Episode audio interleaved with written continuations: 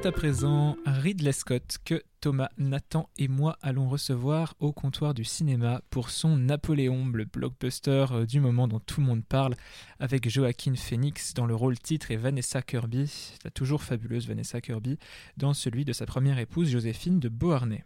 Est-il bien nécessaire de résumer ce que tout le monde connaît déjà? Le film s'ouvre, était-ce une bonne idée, sur la décapitation de Marie-Antoinette devant un peuple parisien hargneux et laid, parmi lequel, impassible, un jeune officier corse qui aspire à un plus grand destin.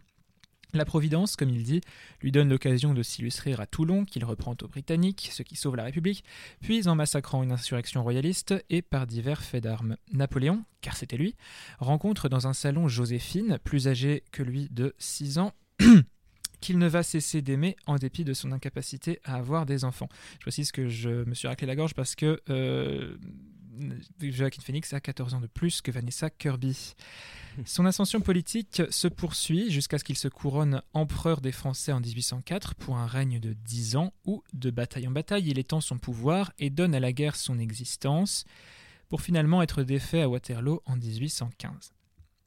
Je reconnais être allé voir ce film à reculons, tellement j'en avais entendu du mal de partout et de tous les côtés, si bien qu'en sortant de ces 2h40, j'étais très très agréablement surpris. Ce n'est pas un grand film, bien sûr, c'est plutôt un gros film, mais assez bien ficelé et qui marche. Euh, j'ai été pris à l'inverse des deux précédents films qui sont passés euh, au comptoir euh, Bouffant et euh, là. Et je n'ai voilà à l'inverse des deux films je n'ai pas regardé une fois ma montre. Par rapport à Oppenheimer euh, qui avait à peu près une ambition similaire c'était formidable. Donc je défendrai un film qui à mon sens le mérite mais pas forcément pour les raisons pour lesquelles il a été tourné à mon avis. Mais vous Thomas. Eh ben, moi au début, Enfin, c'était un peu une papillote de Noël pour moi. C'est-à-dire qu'il y avait, je sais pas, Ridley Scott, euh, Napoléon, 2h40, ça brillait, c'était doré, voilà, comme la papillote. Mais quand on ouvre l'emballage, ça froisse, on découvre que c'est un peu terne, le chocolat est de mauvaise qualité et les blagues, bon, elles font sourire après une indigestion. Sauf que les blagues des papillotes ont le mérite d'être courtes, contrairement à Napoléon. non, en, en bref, euh, pour le coup, je n'ai pas été vraiment pris par, euh, l'action. Euh, entre tous ces épisodes. Euh, entre tous ces épisodes historiques que tu mentionnais, Louis, il y a quand même de sacrées ellipses. ce qui est peut-être pas si mal finalement, puisque comme ça on peut avancer plus rapidement dans le temps, mais qui pose certains problèmes de compréhension parfois. Il y a des fois j'ai dû m'accrocher pour comprendre qu'on était passé, je sais plus, d'un exil à un autre, tout d'un coup on arrive à, l'île d'Elbe. Enfin bon, au moins il a le mérite de nous faire avancer vite, mais sans parfois nous tenir la main. Euh, et contrairement aussi aux scènes de combat, qui moi j'ai trouvé étaient d'une grande platitude. Ah bon? Eh ben, enfin, vas-y, vas-y, on en reparle. non, non, mais eh ben, je sais pas. Moi, j'ai trouvé qu'absolument tout était prévisible dans toutes les scènes de combat. Je n'ai absolument pas été euh, époustouflé. Les couleurs sont ternes à un point. Enfin, ça m'a rappelé euh, l'étalonnage d'Armageddon Time. Je sais pas si vous l'avez vu. Enfin, bah, c'était bien Armageddon Time. Moi, j'ai trouvé que les couleurs étaient un peu fades. enfin, j'ai l'impression qu'on avait mis une feuille d'automne euh, juste devant, un peu le couleur marronasse. et ce qui normalement, enfin, moi, ça m'a ça m'a vraiment déçu parce que je trouvais qu'on, par exemple, sur la bataille d'Austerlitz, on voit, enfin, les campagnes napoléoniennes étaient connues parce qu'elles surprenaient, on s'attendait pas en fait au coup suivant. Là, on voyait où étaient cachés les, où étaient cachées les troupes. On s'attendait, on, s'attendait euh, à ce que tout d'un coup un régiment d'infanterie ou une cavalerie se mette à sortir du milieu de nulle part, caché dans une tranchée. Là, on le voyait, on s'y attendait. Enfin, c'était prévu. Et euh, c'est vrai que normalement, je ne sais pas si vous savez, mais Napoléon est le personnage le plus représenté à l'écran. Souvent, quand les grands cinéaste, enfin je mets beaucoup de guillemets là, euh, s'y frotte. Euh, et ben, par exemple pour Gans, ça a été l'occasion de créer un nouveau système où on mettait des caméras sur des chevaux. Du coup vraiment on a l'impression d'être dans la bataille. Il y a Guerre épée qui va bientôt ressortir de Sergei Bondarchuk. Bon voilà, c'est pas, pas forcément très connu, mais alors là il y a des travelling qui passent entre des chevaux et tout. Enfin normalement le sujet de Napoléon c'est fait pour impressionner et jeter enfin du face. On a l'impression d'être au milieu de la bataille. Et là moi je suis vraiment resté bien à l'extérieur. Bon. Nathan. Moi, je suis bah, moi, je suis assez d'accord avec, euh, avec toi, euh, Thomas. Euh, j'ai été assez surpris de ne pas voir en fait un, un, logo Marvel à la fin du film. Pour moi, c'est vraiment un Napoléon Marvel. Il n'y a aucune idée de mise en scène, il n'y a pas de scénario. Il y a juste des scènes d'action, mais qui sont pas particulièrement novatrices ou bien ficelées. C'est alors effectivement c'est les seules séquences où il y a des tentatives d'idées de mise en scène mais justement ça pose problème enfin je trouve si c'est les seules séquences où où Ridley Scott euh, prend plaisir à essayer d'innover au niveau de la mise en scène. Enfin, il y a quand même une problématique, euh, je trouve, d'esthétisation de la violence qui, moi, me dérange un peu quand le reste du film est aussi fade. Euh, au niveau du scénario, pareil, c'est, je trouve, hyper didactique, c'est archi démonstratif. Il y a des scènes où c'est juste du name dropping pendant, pendant 5 minutes. les effets de mise en scène sont surappuyés. Enfin, je moi, je suis vraiment pas du tout un grand fan de Ridley Scott euh, de, manière générale. Euh, donc, euh, pour le coup, j'y allais aussi à, reculons. et ça m'a un peu conforté dans mon opinion que c'est un, grand technicien parce que je pense que voilà, il y a énormément de, travail derrière, énormément d'argent aussi sans doute, mais que c'est pas forcément très intéressant en termes de cinéma, quoi. Je suis désolé, c'est le troisième film de suite que tu vas voir pour l'émission et qui est pas bien. Euh, mais, euh, mais alors, enfin, pas bien en tout cas euh, pour toi, parce que celui-là. alors, pour le coup, moi, les batailles, je trouve que c'est ce qu'il y a de mieux dans le film. Je trouve que c'est là qu'il est le plus personnel, Ridley Scott, et parce qu'en fait, c'est ce qu'il sait le mieux faire. Et moi, Austerlitz, je veux dire, j'aurais pas vu la bande-annonce, je me serais pas attendu. Enfin, moi, j'ai été. Enfin, j'aurais pu être surpris. Maintenant, je te préviens que c'est sur un lac de glace, etc. Parce que moi, je connais plus du tout l'histoire de Napoléon. Et euh, là, on est impressionné par la technique. Ah bah moi j'ai été impressionné par la technique à la fois de Scott et celle de Napoléon. Euh, ça rappelle un petit peu la scène d'ouverture de Gladiator d'ailleurs, euh, dans le froid, etc. c'est pas c'est pas c'est pas Maximus, hein, Joaquin Phoenix, mais bon. Enfin on a mais puis on a quelque ah chose, on a on a des en fait on a des batailles de diverses factures. On a quelque chose de vachement plus classique avec les scènes de bataille même courtes en Russie. Hmm. et puis enfin le bazar complet que représente Waterloo, euh, qui est euh, qui donc ben euh, il est privé de Joséphine ça y est elle est morte et donc il apparaît enfin il apparaît complètement perdu et hermétique aux spectateurs comme à ses généraux et c'est pas du tout une espèce de dieu supervisant et planificateur hugolien mais plutôt effectivement il est lui-même un personnage de enfin comme dans la chartreuse de Parme là, le personnage de Fabrice c'est-à-dire qu'il est vraiment perdu au milieu et en tant que spectateur on l'est aussi Waterloo va très vite ça n'a rien d'épique il pleut euh, et je trouve qu'au contraire, euh, on a cette espèce de. Euh, enfin, on a plus. Il montre qu'il peut faire plusieurs batailles différentes qui ont à chaque fois un sens différent et, évite justement pour le coup le, côté de la peinture de guerre qui fait. alors, pour d'autres genres à travers le film. C'est-à-dire qu'on a des peintures de paysages, école, enfin de façon un peu 19e, là, quand il remonte la France avec la peinture qui peint les paysans au travail, etc. On a quelques scènes de genre ou la peinture du sacre. Et en fait, c'est-à-dire que Ridley Scott fait un petit peu les deux. Il fait à la fois ses euh, batailles très personnelles, enfin qu'il arrive à faire, et euh, de la peinture d'histoire, comme euh, ben, on voit David en train de croquer le sacre de Napoléon lors du sacre de Napoléon précisément, et quelque chose voilà, qui est beaucoup plus conventionnel dans sa mise en scène, qui effectivement, outre, outre ces quelques scènes de bataille, n'est pas révolutionnaire. Mais je te rejoins sur un point, c'est sur le personnage de hum, Napoléon que tu disais complètement perdu au moment de Waterloo et qui euh, mettait plutôt du côté de Fabrice. Et j'ai bien, j'ai énormément aimé. Enfin, je vais trouver, j'ai trouvé du positif quand même dans ce film. je sais pas si euh, tranché que ça, euh, mais sur l'interprétation de Joaquin Phoenix et euh, la représentation de Napoléon, parce que c'est le portrait de Napoléon est vraiment celui d'un homme extrêmement peu flatteur, mm. grossier, un vrai bourrin, on pourrait dire.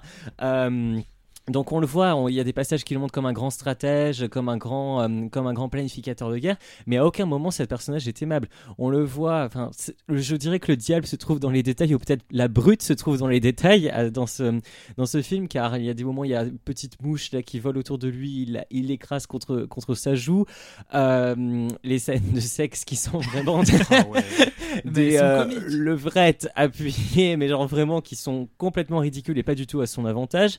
Et euh, et, aussi le moment où il revient de l'île d'Elbe, il embrasse le sable tellement il est content de revenir en France. il continue à marcher et quelques secondes après, Joaquin Phoenix enlève le sable de ses, de ses lèvres comme, comme si qu'est-ce que j'ai fait comme idée, c'est vraiment pas du tout stylé.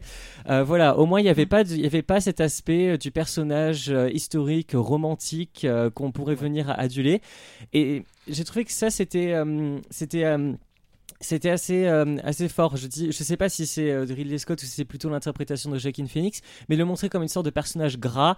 À aucun, à aucun moment on est dans l'idéalisation de Napoléon ni dans son projet euh, guerrier, enfin je sais pas, enfin Ridley Scott j'ai l'impression ne prend pas de ne prend pas de parti sur ça, sur la sur le sur l'aspect du mythe de Napoléon, mais du moins dans la représentation du personnage. Enfin moi euh, j'étais pas nostalgique à aucun moment. moi je suis je suis assez d'accord sur le fait que c'est la représentation en soi, euh, enfin sur ce plan-là est, intéressante et par exemple Joaquin Phoenix. Alors j'adore Joaquin Phoenix d'habitude. Moi je, je, rappelle avoir une conversation avec Louis quelques jours avant d'aller voir le film où je le défendais corps et âme, tout ça pour que finalement il soit franchement pas exceptionnel euh, mm. dans le film. Par moments, il est carrément insipide, il a l'air de s'emmerder ferme, euh, si ce n'est dans les scènes de combat où il euh, s'adonne à ses meilleurs grognements qu'on entend jusque sur les plans larges. et les seuls moments où effectivement je le trouve pour le coup assez bon, c'est quand il tente des choses, notamment dans les scènes où Napoléon est le plus tourné en ridicule. Euh, par exemple, il y a le moment où il débarque à Moscou et où il se cache dans son bicorne pour étouffer sa frustration. Enfin, il y a des, petits trucs comme ça. Le moment euh, où effectivement il embrasse le sable, je trouve ça assez drôle. Euh, mon souci, c'est que moi, je suis pas forcément d'accord sur le fait que Ridley Scott ne prenne pas parti. Quoi. Je trouve que quand même, c'est tellement appuyé que, enfin, encore heureux qu'on soit pas dans une idéalisation de Napoléon, mais j'aurais aimé quand même peut-être un petit peu plus de subtilité, un peu un juste milieu, notamment parce que c'est quand même un gros sujet euh, autour du film par rapport à la véracité euh, historique.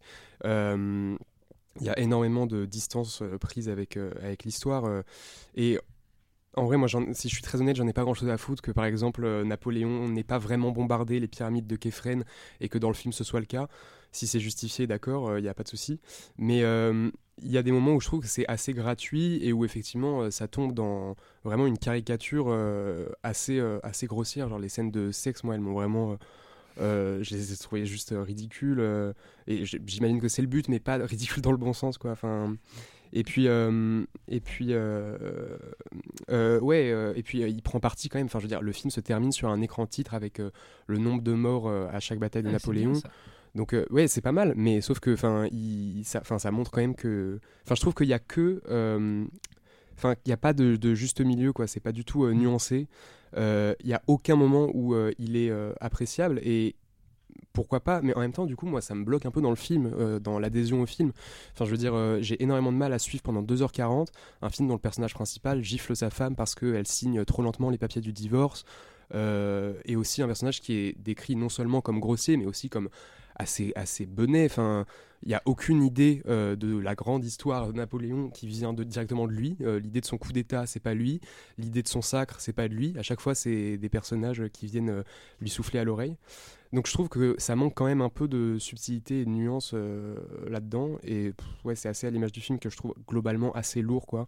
Dans la relation de Napoléon et Joséphine, il y a très peu de subtilité aussi. Et ça se voit dans, dans, la narration qui est vraiment assez décousue. Genre, il y a une scène où ils se rencontrent, euh, qui dure euh, deux minutes, une, autre où elle lui soulève sa robe sous le nez dans un dialogue qui est assez ridicule, euh, et puis après la scène suivante il se marie. Enfin, je... ouais, ça manque, ça manque d'âme en fait, je trouve globalement. Ouais, mais alors moi pour le coup, j'apprécie vraiment le film parce que Napoléon est vraiment complètement démystifié. c'est vraiment effectivement, ce que tu dis, c'est pas du tout le mythe romantique, Thomas. C'est le gars est un pauvre type dans le fond, quoi. C'est-à-dire, il n'y a pas de manière, il est ambitieux, c'est un très piètrement, on en a parlé. Euh, et en même temps, et, enfin, voilà, il est montré comme tout le monde dans sa vie de tous les jours. Euh, il roupille quand on lui parle militaire. C'est pas un génie super intelligent. Euh, le coup d'État, effectivement, il est présenté comme un pantin. Ça aurait vraiment pu mal tourner. Il est tout terrifié. C'est vraiment le fait du hasard. il regarde son frère, il, il invente en direct quelque chose et c'est très très souligné comme tel qui d'ailleurs en fait est complètement opposé à la bande-annonce du film, parce que moi franchement la bande-annonce laissait craindre un truc hyper agéographique quand même, euh, qui n'est absolument pas le cas. Euh, et, je trouve ça, euh, je trouve ça vraiment bien parce que et, je j'ai pas de gros problèmes avec les, les flous historiques ou parce que ben j'en ai pas eu avec Gladiator alors qu'il y en a vraiment plein. Je reviens sur Gladiator, mais c'est mais je veux dire ouais, il y en a plein des flous et je n'ai pas revenu là-dessus parce que bon, certes, c'est plus lointain.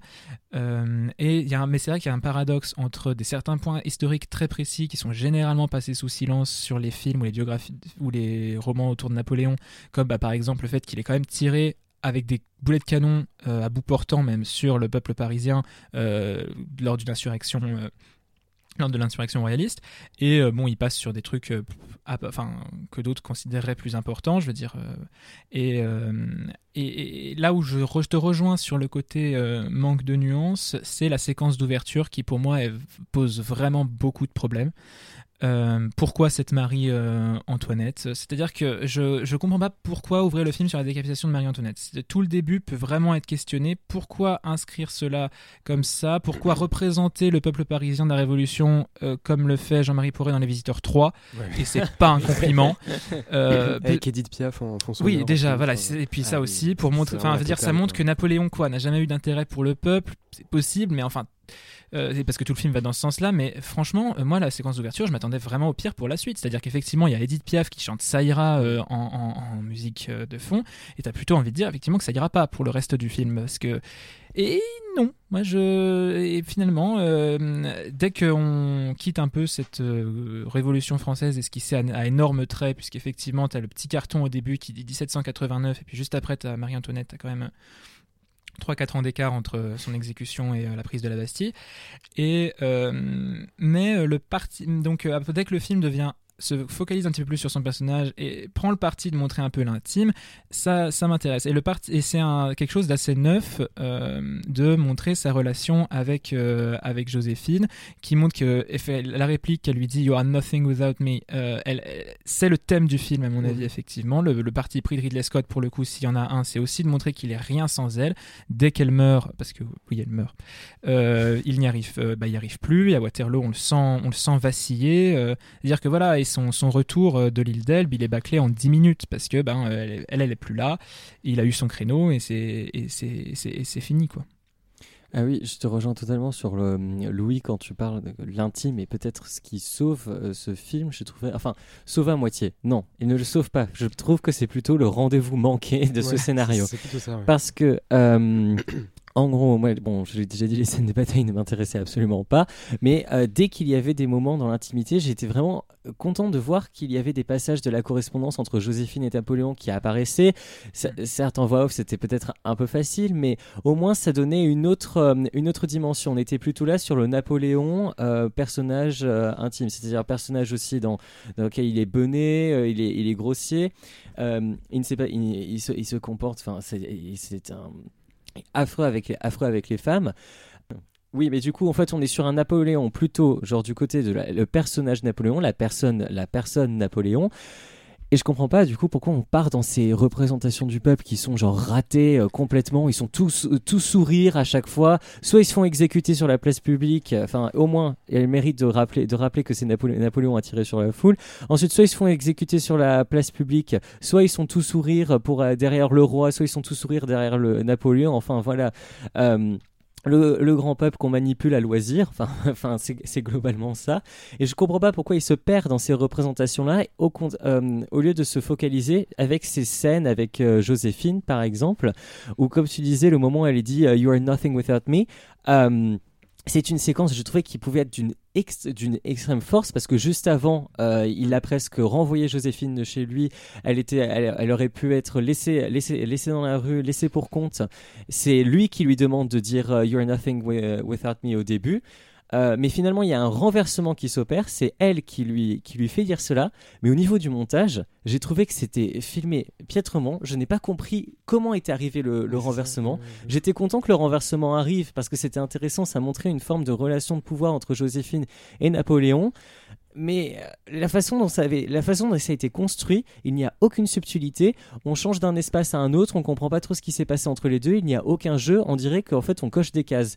Euh, on dirait qu'en fait le scénariste a eu une idée, a vraiment eu une trame qui, se tenait vraiment pour le coup. Et je ne sais pas qui c'est qui est passé par les dialogues. Peut-être c'est euh, ou, que le montage a été assuré ou je ne sais quoi. Mais on dirait qu'il y a une bonne idée qui s'est perdue en route, en cours de route. Pareil pour le mariage. Je trouvais que cette, je trouvais que cette séquence dans le mariage où il Oui, frappe, euh, enfin, le, par le mariage, le divorce, pardon. Le divorce, plutôt, plutôt l'inverse, là, cette fois-ci.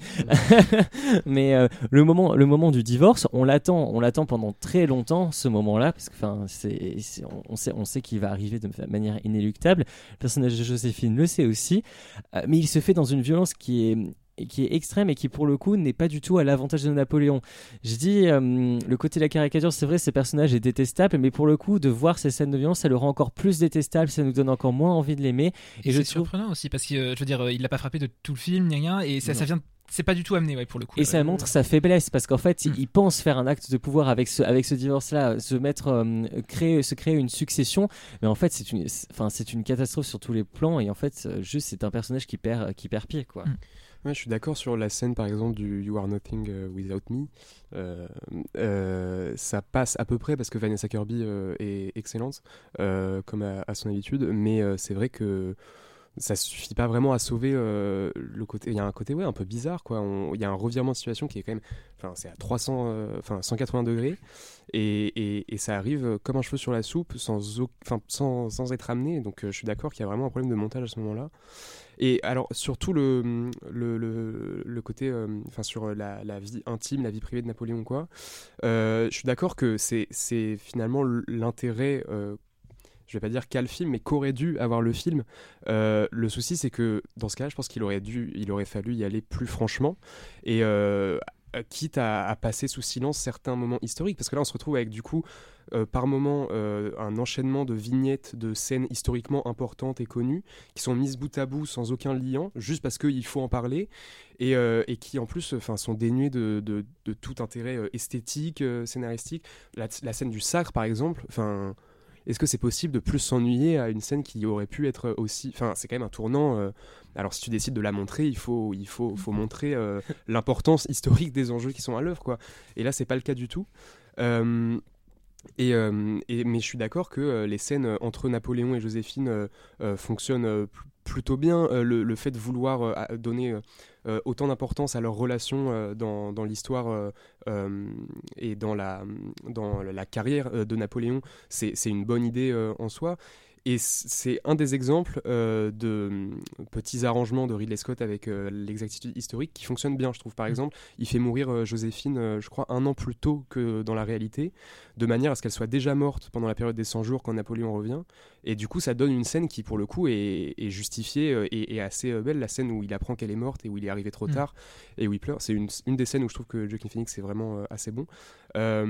Et puis il y a d'autres moments où je trouve que bah, cette distance par rapport à la réalité historique, euh, soit elle sert à rien, soit elle, euh, elle est juste, euh, enfin elle sert juste, ouais, bah, la diabolisation de Napoléon. Mais encore une fois, il n'aurait pas eu besoin de prendre tant de distance par rapport à l'histoire pour diaboliser Napoléon. Enfin, vous avez parlé du moment où il tire sur la foule. Il y a plein d'autres éléments de l'histoire qui sont passés sous silence et qui auraient pu suffire à, à le rendre parfaitement antipathique.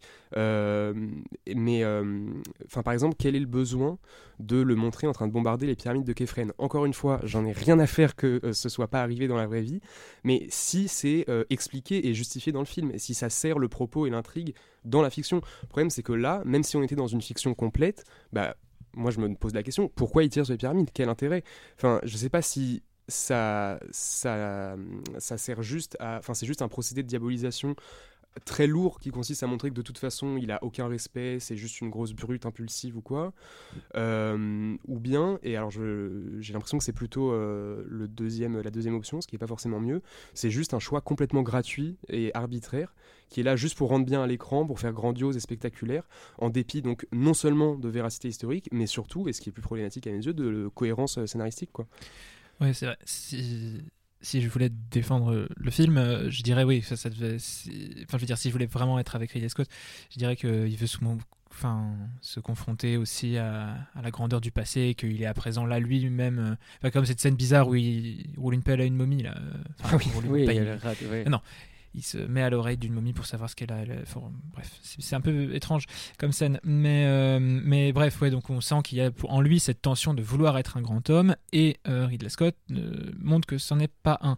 Et euh, en fait, moi, ce ce qui fait que j'ai vraiment finalement euh, beaucoup plus apprécié le film que ce que je pensais, c'est que j'ai vu ça comme une très très grande comédie en fait. Finalement, euh, Napoléon c'est un peu le, Bernadette de, de, des Américains et des Britanniques parce que Napoléon, ouais, c'est un bouffon en fait. Il est comique et grotesque, mais sans pour moi que ça ne tombe dans le ridicule déplaisant à regarder. C'est-à-dire que les scènes de cul avec Joséphine et quand il fait ses, ses trucs, enfin il fait bruit avec sa bouche là pour l'indiquer que il veut. Euh, exactement. pour indiquer qu'il veut avoir euh, une relation sexuelle avec elle, euh, c'est, c'est, en fait ça le rabaisse et ça le ouais ça, ça fait ça, montre voilà, c'est un, un, petit c'est un petit corse un un, un shitbag comme l'entraitent les anglais du fort de Toulon dans une mise en scène qui d'ailleurs rappelle en tout point le château des Français dans Sacré Graal des Monty Python, sauf que là c'est euh, un château euh, britannique en France et non pas un château français en Angleterre. Et, euh, et d'ailleurs comme dans les Monty Python, ce sont les Français qui sont dans le château du Graal et qui gagnent, et bien les Anglais gagnent à la fin de Napoléon on souligne la bonne construction du film. Non, mais cela étant dit, voilà, cette référence euh, implicite ou non. Enfin, c'est vraiment très amusant. Hein, parce qu'il y, a un troupeau de chèvres en bas. Enfin, ça rappelle aussi tout le truc avec le, délire avec les animaux dans, le Sacré Graal. Euh, cette référence, moi, pour moi, fait, euh, enfin, assumé ou non, fait de Napoléon une, une comédie. c'est avec des personnages assez comiques, comme sa mère, qui rappelle, enfin, les personnages de, de mère juive interprétés par Marthe Villalonga dans Un éléphant ça trompe énormément, par exemple, Mouchi. Mais euh, c'est-à-dire que euh, bah, et, puis ça ça ça mobilise et je vais ici citer euh, la grande référence de tout cours de lettres qui se respecte, à savoir Miss Bakhtin. et je veux dire, non mais blague à part, un renversement un peu carnavalesque du personnage de Napoléon, de la grande histoire. Et ça va pas au bout. Voilà, c'est ça qui moi me frustre, c'est que ça ne va pas au bout. C'est dommage, mais à mon avis, il faut aller voir ça comme une comédie. Moi, j'ai ri mais vraiment beaucoup de fois dans le film, euh, mais comme si c'était volontaire de la part du film. Et ça faisait longtemps que j'avais pas vu une bonne comédie comme ça au, cinéma, donc euh, donc voilà, il faut juste empêcher Ridley Scott de parler de son film. Et après. Euh, c'est ça aussi. je t'assure que moi aussi, pendant les 20 premières minutes, j'étais mort de rire, mais j'étais le seul de la salle. mais, après, enfin, moi, ça m'a anesthésié au bout d'un moment. Enfin, l'image, euh, carton-pâte. Euh, et il y a tellement de longueur, en fait, parce que, enfin, on n'a pas parlé des 2h40 quand même. Il y avait plein de scènes qu'on pouvait s'économiser. Ah, enfin, je suis d'accord que le personnage de la mère aurait pu être intéressant, mais il manquait. Il y avait un grand problème de rythme. Moi, je pense que le problème de montage, c'est c'était vraiment euh, le problème de ce film. En plus, j'ai appris que la version qui sera mise sur Apple TV aura au moins deux heures de plus. Ah oui, mais j'ai vu 5 heures. Ah bah 5 heures, voilà 3 heures. Tiens-toi bien, Martin Scorsese. Ouais, mais alors d'ailleurs, ça, ça m'énerve. Enfin, je veux dire, le film est sorti il y a 4 jours et on apprend déjà qu'en fait, c'est juste une esquisse et la vraie version, la version longue, elle va sortir sur euh, Apple. Enfin. Enfin, c'est un peu un manque de respect, je trouve. Enfin, je veux dire, on a tous payé notre place de ciné, tu vois. Enfin, si, s'il veut pas rentrer dans les carcans euh, des codes euh, et de la longueur euh, des, des, films qui sortent en salle, bah, il sort pas son film en salle. Enfin, moi, il y a un truc qui voilà, mais il fait croire qu'il fait Apocalypse Now et qu'il y a son director Scott bah, qui va arriver. C'est ça, sauf qu'entre Apocalypse Now, la sortie, et le director Scott, il y a un peu plus que 5 jours. Quoi, donc ça, ça m'énerve un peu. Et puis, non, mais et puis sur le plan technique, je trouve qu'il y a enfin, l'excès visuel. Euh, T'as parlé de carton-pâte et je trouve que globalement ça fait assez faux en fait comme film la scène d'introduction par exemple euh, donc ça, on en ça, c'est vraiment les visiteurs en termes de complètement. mais, mais même euh, les autres enfin il y a plein de, de, plans de plans larges où je trouve que les figurants donnent aucune impression de réel. Enfin c'est un truc très bizarre que j'ai rarement vu euh, enfin que j'ai rarement qui m'a rarement autant bon, je sais pas comment dire, mais que j'ai jamais, autant remarqué, euh, euh, que j'ai jamais autant remarqué euh, dans un film, c'est que vraiment dans les scènes d'ensemble, je trouve que les figurants donnent aucune impression de réel.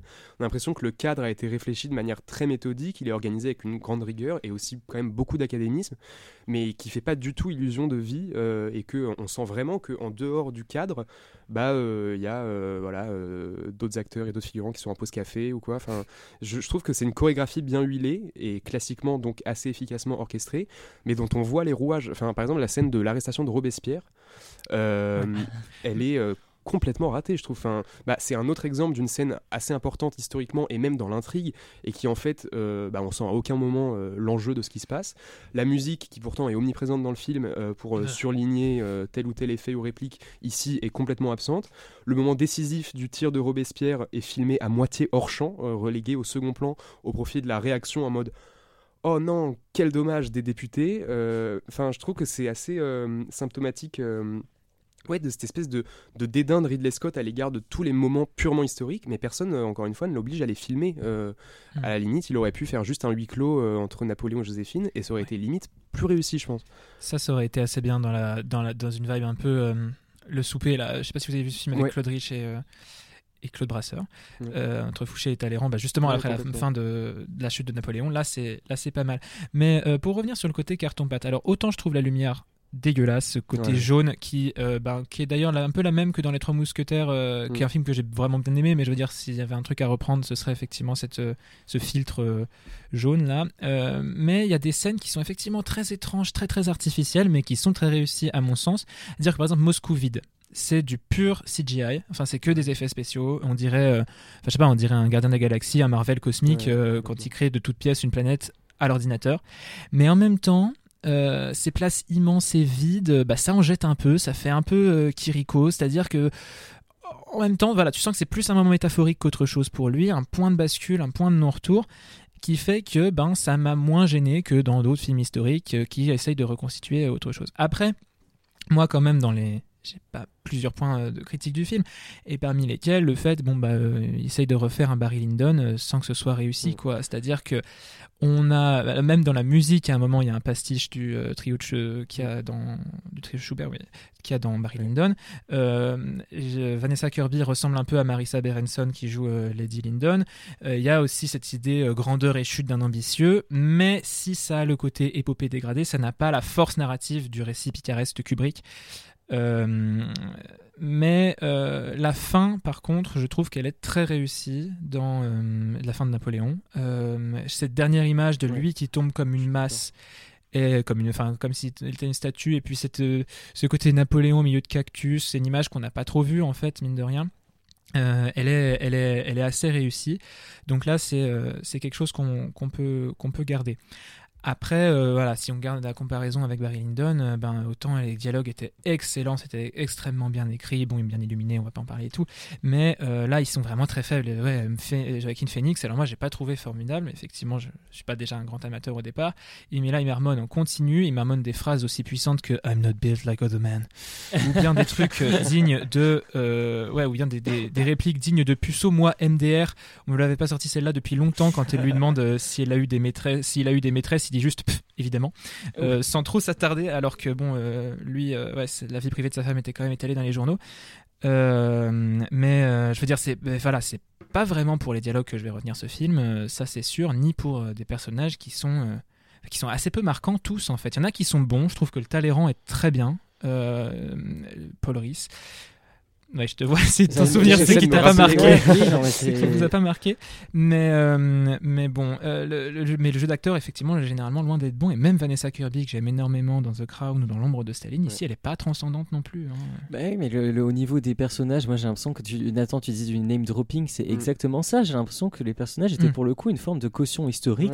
C'est-à-dire, hein, en fait, j'ai lu quelques livres d'histoire, j'ai vu qu'il y avait d'autres personnages que Napoléon qui tournaient autour de lui, et voilà, on les met. Bon, voilà, on a l'impression de, de faire euh, toutes les rues françaises de n'importe quelle ville quand on les entend.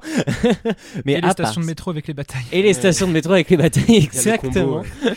Mais à part ça, c'est vrai que je ne comprends pas en fait pourquoi il y a autant de personnages quand de l'autre côté il essaye de prendre des libertés euh, historiques. Moi, au contraire, moi je suis même peut-être content qu'ils prennent des libertés historiques parfois. Enfin, si c'est pour la, mm. la pyramide, c'est vrai, c'est grossier, c'est un personnage grossier.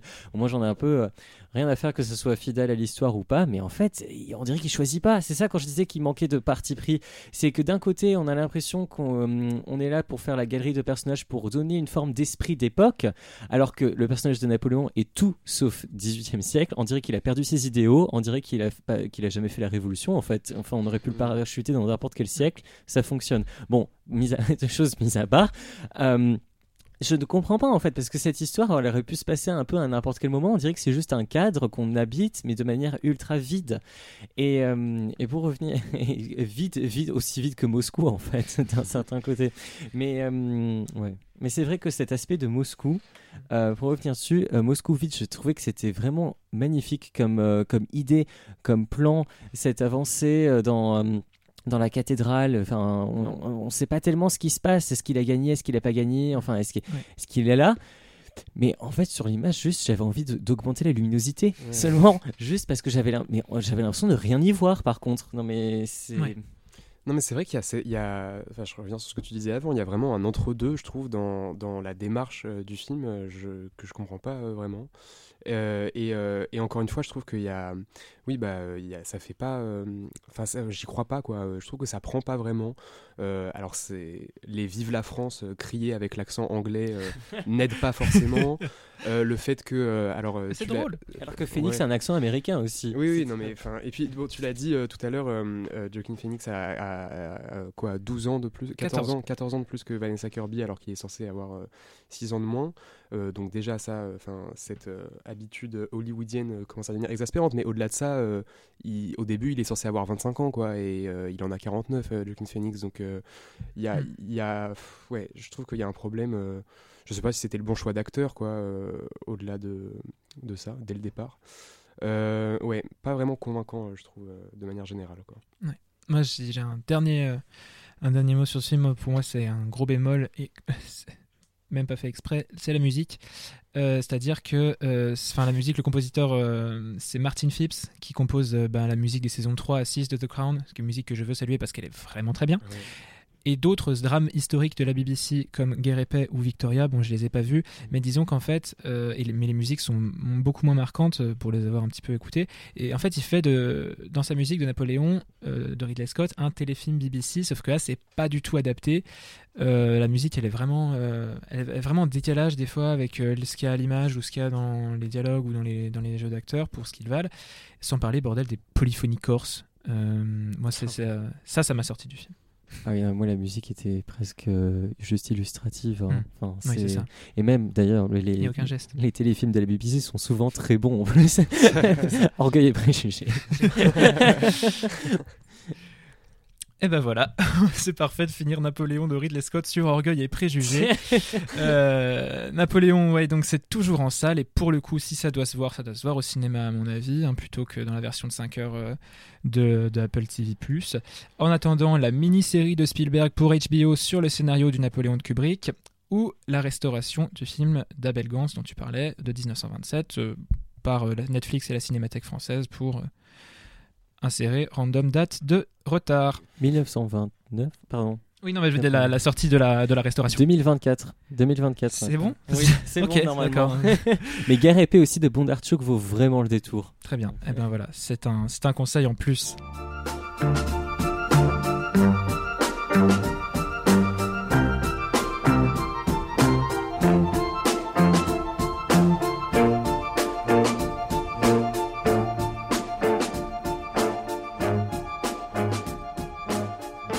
Avant de conclure l'émission, vos critiques, bah précisément, vous donneront leurs conseils. Et on commence avec Eva. Je vous conseillerais la série Split qui a été créée et réalisée par Iris Bray. Elle est sortie le 24 novembre sur euh, France TV. C'est une mini-série de 5 épisodes de 18 minutes, donc ça ne dure pas longtemps, ça fait une heure et demie en tout. Et euh, donc le pitch, c'est euh, Anna, une cascadeuse de 30 ans qui a un copain depuis un moment. ils essayent d'avoir un enfant ensemble mais elle tombe amoureuse de, l'actrice qu'elle double sur le tournage d'un film. Alors, comme euh, La Vénus d'argent, je ne l'ai pas vue, mais euh, je pense que ça va être intéressant parce que Iris Bress est une critique, euh, journaliste et autrice féministe qui a beaucoup réfléchi sur la représentation des genres à l'écran. Elle a écrit Sex and the Series, un livre qui analyse les sexualités féminines. Elle a aussi réfléchi au female gaze euh, avec son livre, son essai Le regard féminin, euh, une révolution à l'écran. Donc je pense que là, euh, passer de la théorie à la pratique en prenant la place de réalisatrice, ça peut donner quelque chose de bien. Donc voilà. Merci beaucoup, le conseil de Nathan. Alors moi je vous conseillerais euh, Qu'est-ce que les nuages, euh, qui est un court métrage euh, de Pasolini que j'ai vu en cours à la fac la semaine dernière. je rentabilise mes cours. voilà. et que je ne connaissais pas du tout et que j'ai trouvé incroyable. c'est issu du film à sketch Caprice à l'italienne qui est sorti en 1968. Et c'est une allégorie du métier de, de comédien dans une mise en abîme où des acteurs représentent Othello mais où ces acteurs qui euh, euh, sont bel et bien animés, euh, ils sont interprétés par notamment Toto et Ninetto Davoli. mais ce sont des marionnettes, donc ils sont tenus par des fils et une fois le spectacle terminé, ils sont voués à rejoindre les ordures. Voilà, donc c'est du Pasolini pur jus, c'est baroque, c'est plein de symboles en veux-tu en voilà, et c'est extrêmement intéressant sur euh, le rapport euh, au théâtre et plus globalement euh, à la fiction et au jeu, et aussi puisque le film rend ces notions indissociables à la vie et à la peur de la mort, notamment jusqu'à une scène de fin qui est vraiment bouleversante entre des dialogues poétiques et surréalistes très beaux et une musique magnifique que j'écoute en boucle depuis, et je vais me risquer à dire son titre en italien, Sosa sont les nouveaux laits. Voilà. Euh, donc ça dure une vingtaine de minutes et vous pouvez le trouver euh, facilement, je crois, euh, libre d'accès sur Internet. Formidable, merci beaucoup. Le conseil de Thomas alors moi j'aimerais que cette semaine on aille en enfer. Car après le paradis et le purgatoire, Bertrand Mandico nous emmène lui en enfer. Conan, son film sorti mercredi dernier, parachève un cycle initié avec son premier long métrage Les Garçons Sauvages, qui a procuré bien des traumatismes sous LSD pour ceux qui l'ont vu à sa sortie. J'en fais partie. Et qui, a été, qui avait été prolongé il y a deux ans avec le western kitsch post-apocalyptique au féminin After Blue Paradisal. Voilà le contexte. Mais cette fois, Conan est une femme plusieurs femmes, pas de Schwarzenegger, et chacune vient, tuer son passé, et Mandico tresse avec ce personnage de bande dessinée une fresque fantasmée de la barbarie à travers les époques. Le cinéaste reste fidèle à son style dans un mélange de série B, gore et kitsch à paillettes, mais le réalisateur, et j'ai été extrêmement surpris, se renouvelle, et c'était vraiment inattendu. Car avec l'envoûtante Elina Levenzon qui apparaît dans tous ses films et son accent venu des limbes des rêves les plus enfouis, elle disparaît cette fois-ci sous un masque de chien. On ne voit pas son visage, et pourtant cela reste son plus beau rôle avec une mobilité corporelle inattendue et une variété de registres. Moi j'ai été tout simplement fasciné par ce personnage de chien Rainer, nommé en hommage au réalisateur Fassbinder, cette fois-ci. Alors du coup, avant que votre double du futur arrive pour vous poignarder et vous remplacer comme Conan, foncez vite en salle avant que Conan n'en disparaisse, parce qu'il va pas rester longtemps je pense. Merci beaucoup Thomas. Et euh, enfin, mon conseil à moi, c'est une série aussi. Vous aurez remarqué que dehors il fait froid, mais fait-il aussi froid qu'à Mout dans le Jura, qui ou dans le Doubs même plus précisément, qui bénéficie d'un microclimat très particulier et où on est en dessous de zéro à partir du 15 août, véridique. Et euh, où le personnage de David Rousseau, Jean-Paul Rouve, écrivain de polar en quête d'inspiration, revient après la mort de sa mère dans une quête en partie identitaire. C'est le moment que choisit un serial killer, un tueur en série pour Odile, pour commencer des meurtres aux mises en scène raffinées, puisqu'elles imitent des œuvres d'art. Et la gendarmerie est mise euh, sur le coup avec l'adjudant euh, Louveteau, mais euh, patine. patine d'autant plus qu'elle a dans les pattes donc ce David Rousseau, trop heureux de pouvoir mener l'enquête lui-même après en avoir écrit beaucoup. C'est un croisement réussi entre les séries policières suédoises ou danoises, euh, le cinéma américain de Hitchcock et de Lynch et l'absurde d'un Zai Zai Zai Zai, la BD de Fab Caro adaptée au cinéma l'an passé, déjà avec Jean-Paul Rouve. Un film d'ailleurs injustement décrié et passé sous silence l'année dernière. Euh, donc Polar Park, c'est disponible gratuitement sur arte.tv. Il ne faut euh, absolument pas hésiter. Voilà. Tous ces conseils très divers, vous pouvez les retrouver sur la page du comptoir sur transistor.fr. Merci euh, à tous les quatre, Eva, Nathan, Lucie et Thomas pour ce nouveau numéro du comptoir du cinéma. Merci aux, auditeurs et aux auditrices. On se retrouve la semaine prochaine pour une nouvelle émission, comme d'habitude directement disponible sur transistor.fr et sur toutes vos plateformes de podcast pour retrouver Wim Wenders avec Perfect Days. D'ici là, portez-vous bien et si le cœur vous en dit de nous rejoindre, surtout, n'hésitez pas. Bonne soirée, bonne journée à toutes et à tous et à bientôt. Vive le cinéma et vive Transistor.